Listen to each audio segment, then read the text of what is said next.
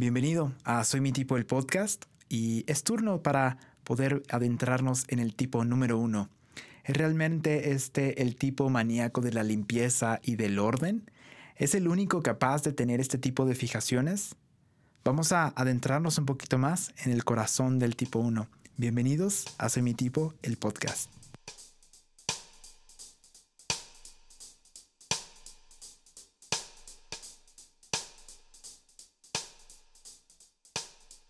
Este es el episodio número 3 de esta serie donde estamos adentrándonos un poco más en cada uno de los tipos desde una perspectiva un poquito diferente.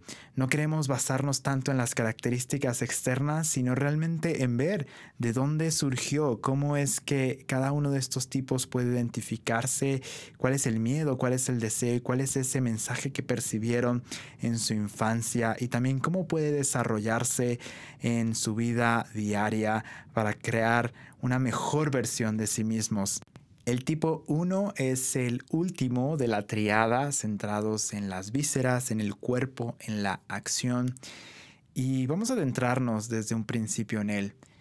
creo que siempre es muy importante entender cuál es la motivación detrás y por qué existe esa motivación. Y el miedo detrás del tipo número uno es un temor a ser malo, a ser defectuoso, a estar corrupto y en ellos crece un deseo constante de ser buenos, de ser virtuosos, de ser íntegros, de no tener una mancha. Y es que esta situación se dio porque durante su infancia ellos percibieron un mensaje particular. Y es que ellos percibieron que necesitaban sobrepasar las expectativas de su figura paterna. Por lo tanto, se obsesionaron en ser buenos, en no cometer errores, se sintieron fuertemente criticados probablemente y castigados por sus errores. Un mensaje que mantienen ellos es que no está bien equivocarse.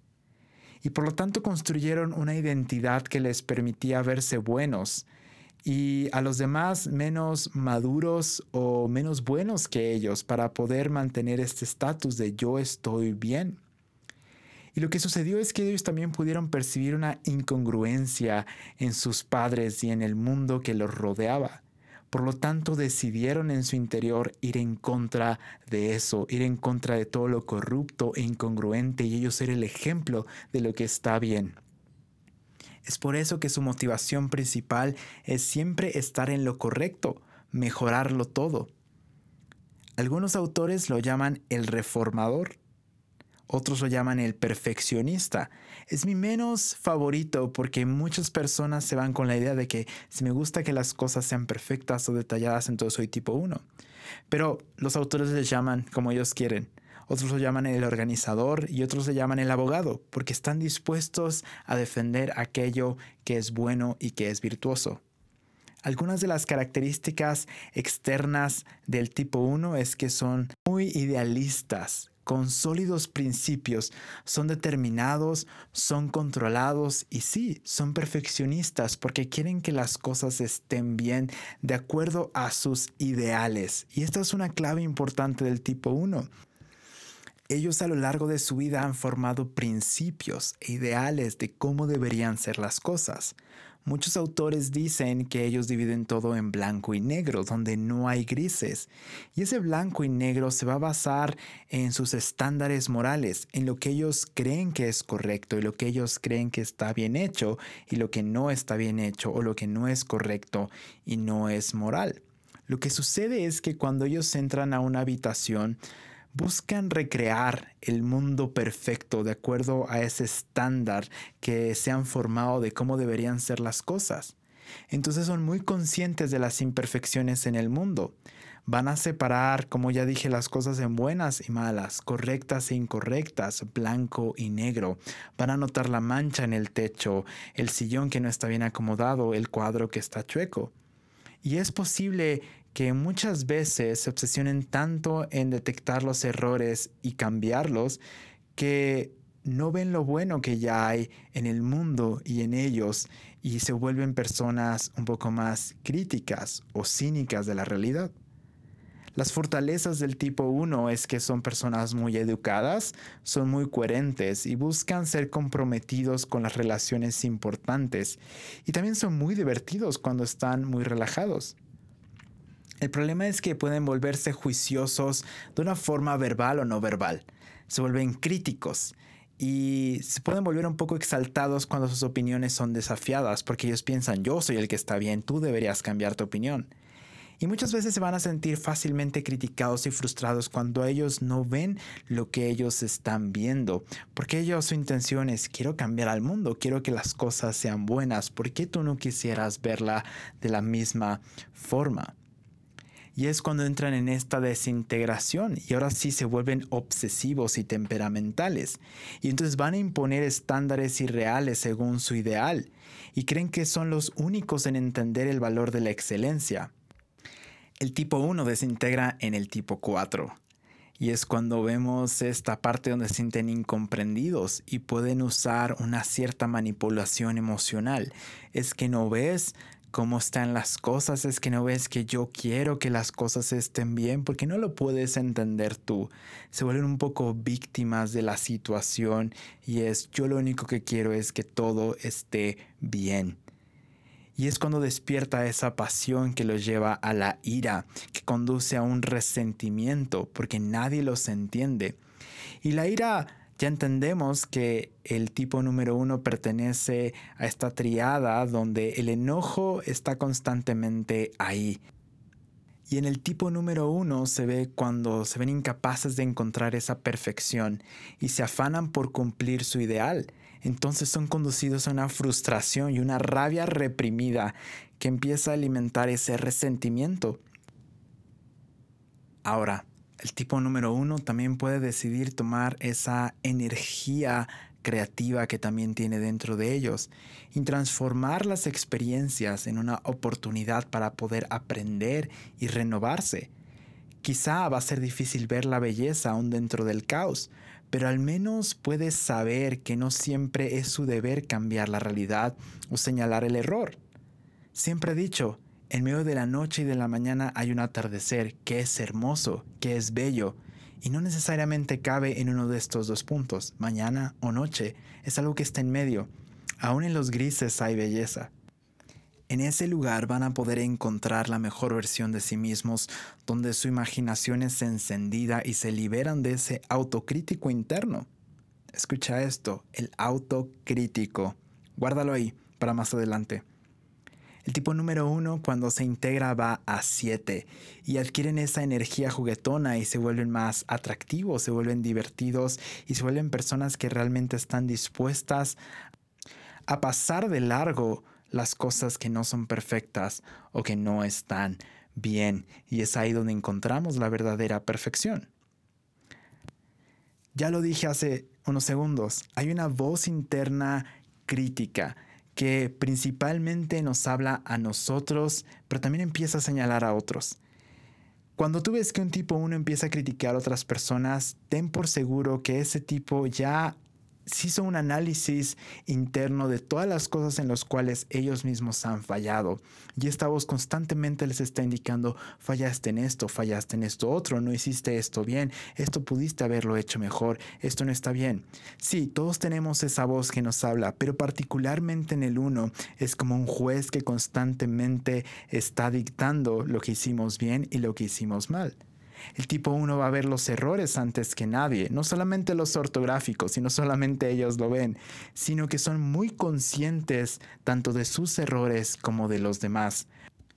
Pues al ellos no querer verse malos o corruptos, van a empezar a proyectar en otros. Va a ser un poco difícil que ellos acepten que hay algo que está mal dentro de ellos, prefieren proyectarlo si no están conscientes de lo que está sucediendo pero cuando son conscientes van a ser lo suficientemente abiertos y humildes para decir, esto está sucediendo y me gustaría que las cosas fueran diferentes. El 1 con ala 9 va a mostrar un poquito más de relajación. Son un poquito más introvertidos, son un poquito más cerebrales, son más objetivos, pero también son más distantes. Y por lo tanto son más capaces de aceptar puntos de vista y son más colaborativos que el uno comúnmente conocido. Van a poder de repente descuidar cosas que son importantes, pero que son difíciles. Recuerdan que el tipo 9 a veces va a dejar a un lado aquello que es importante. Entonces el tipo 1 a veces se le va a ir y va a irse por lo que ellos consideran más importante porque es lo que más les está haciendo ruido, pero no es lo más importante realmente.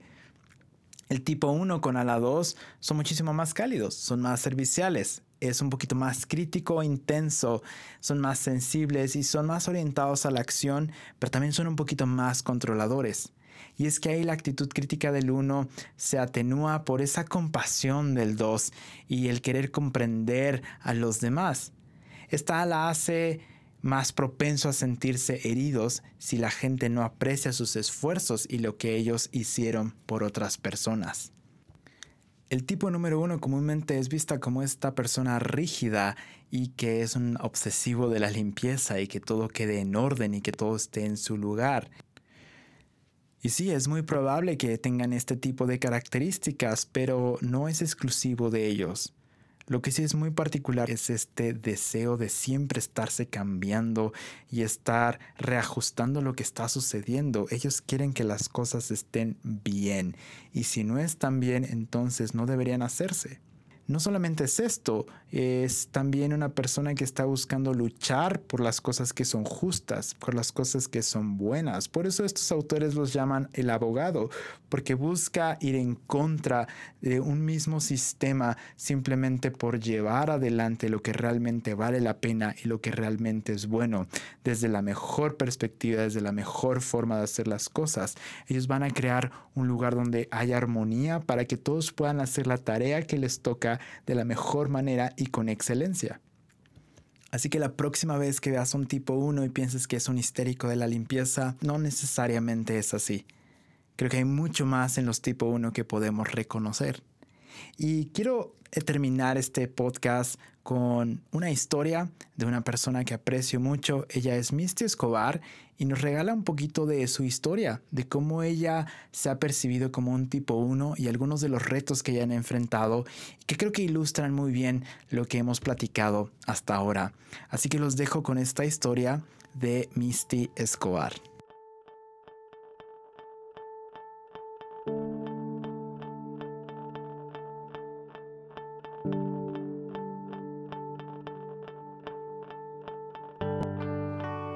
Sido dura conmigo mismo, demandando la perfección, empujándome para hacer lo mejor posible en todo y para ser la mejor persona que podía ser. Recuerdo en la universidad, una vez que me entregaron las calificaciones y un profesor me había dado un 9.9 en vez de un 10. ¿Cómo lloré ese día, triste, frustrada y decepcionada de mí misma? Sé que otros no entendían mi reacción, pero en ese entonces no sabía yo que no todos tienen esa crítica interna constante que yo tengo. Ha sido un largo proceso para trabajar con esa voz y calmarla, aprendiendo a tenerme más paciencia y gracia, no esperar tanta perfección en todo. Creo que más difícil aún ha sido el darme cuenta de que también proyecto esas demandas de perfección a otros, especialmente a los que tengo más cerca, obviamente mi marido y mis hijos. ¿Cuántas son las veces, son incontables, que voy detrás de ellos para decirles que no doblaron bien la ropa, que no lavaron bien los platos, que quedó un pedacito de comida en el piso, que la colcha de su cama no se puso rectamente, que los cojines del sillón se acomodan de otra manera, etcétera, etcétera. Mi marido, sabiendo que me alegra mucho una casa limpia, varias veces ha organizado un día para limpiar con mis hijos para sorprenderme. Me avergüenzo admitir esto, que las primeras veces que hacían eso para mí, me daba cuenta de inmediato de lo que habían hecho, pero mi tendencia de criticar y ver los errores ganaba. En vez de mostrar felicidad y gratitud en el momento, primeramente me quejaba de lo que no habían hecho bien, que no lo habían hecho como yo lo hubiera hecho. Sé que me aman ellos y espero que hayan podido olvidar esas ocasiones. Entiendo ahora que mi punto de enfoque es en lo que está mal o lo que se puede mejorar, y sigo aprendiendo a permitir más imperfección en mi vida. Hoy decido otra vez simplemente respirar y celebrar lo bueno que hay en mi vida y los errores que nos hacen humanos, y somos humanos perfectamente imperfectos.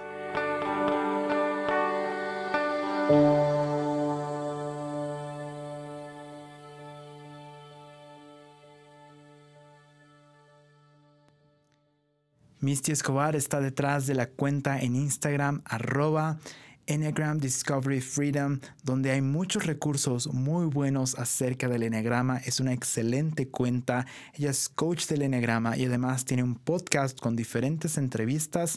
Tiene una serie donde habla sobre relaciones entre los tipos y de matrimonios, así que lo puedes encontrar también en Spotify y las diferentes plataformas donde hay podcast.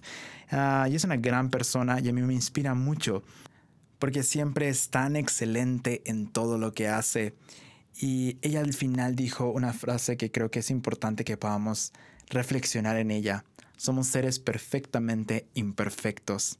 Así que si tú te identificas con un tipo 1, quiero animarte a que medites en esto. Ya eres aceptado, ya eres bueno y diligente. Solo tienes que recordar que sí hay espacio para que te equivoques, si hay lugar para los errores y eso no te hace menos.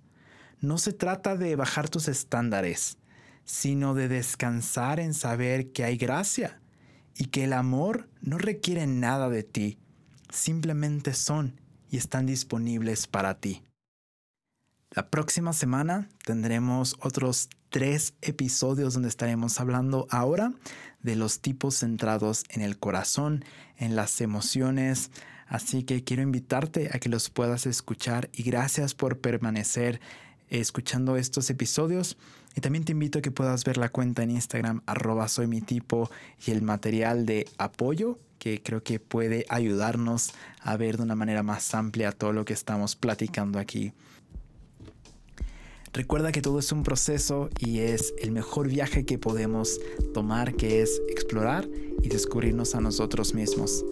Yo soy Rubén Bravo y soy mi tipo.